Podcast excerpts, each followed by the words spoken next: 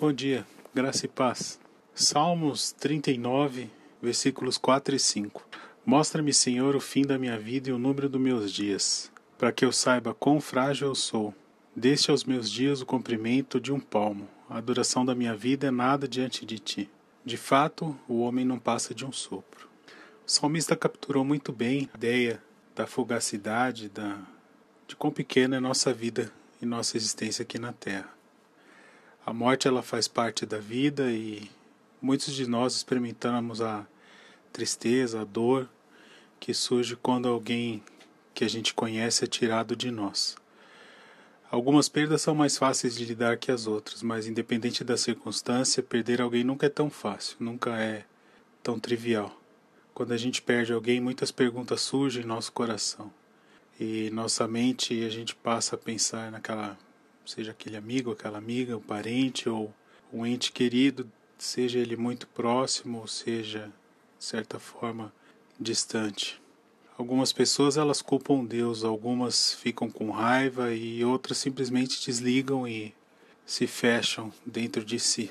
Mas poucos de nós sabem lidar de fato com a morte de maneira piedosa como a Bíblia nos ensina ou como o próprio salmista aqui relata mas o que ele deixa claro é que felizmente Deus ele é uma fonte de força e de conforto para mim e para você, que a gente possa nunca se esquecer disso. Deus, ele está sempre ao nosso lado, independente de qualquer coisa que aconteça, ele está ali para ser nosso ombro amigo, nosso rochedo forte e nossa proteção.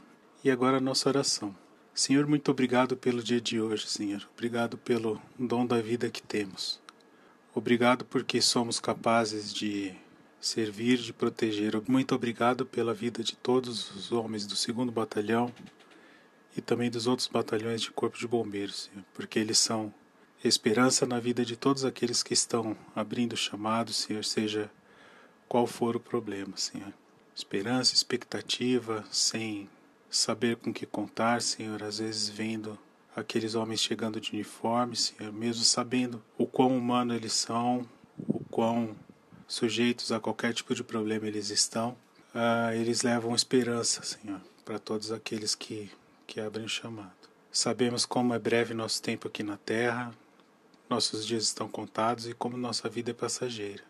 Lhe peço que o Senhor possa estar abençoando todos eles, Senhor, os que estão em descanso, principalmente aqueles que estão de serviço, Senhor, que o Senhor os proteja, os guarde durante toda a prontidão.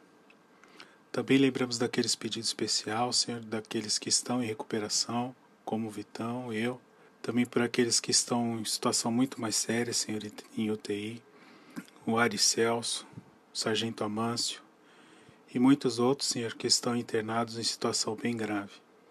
Que o Senhor possa estar os visitando, Senhor, os protegendo, os trazendo cura.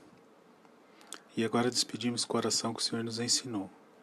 Pai nosso que estais no céu, santificado seja o vosso nome. Venha a nós o vosso reino, seja feita a vossa vontade aqui na terra como no céu. O pão nosso de cada dia nos dai hoje, perdoai as nossas ofensas, assim como nós perdoamos a quem nos tem ofendido. E não nos deixeis cair em tentação, mas livrai-nos do mal. Amém. É em nome de Jesus que oramos por todos esses pedidos, Senhor. Amém.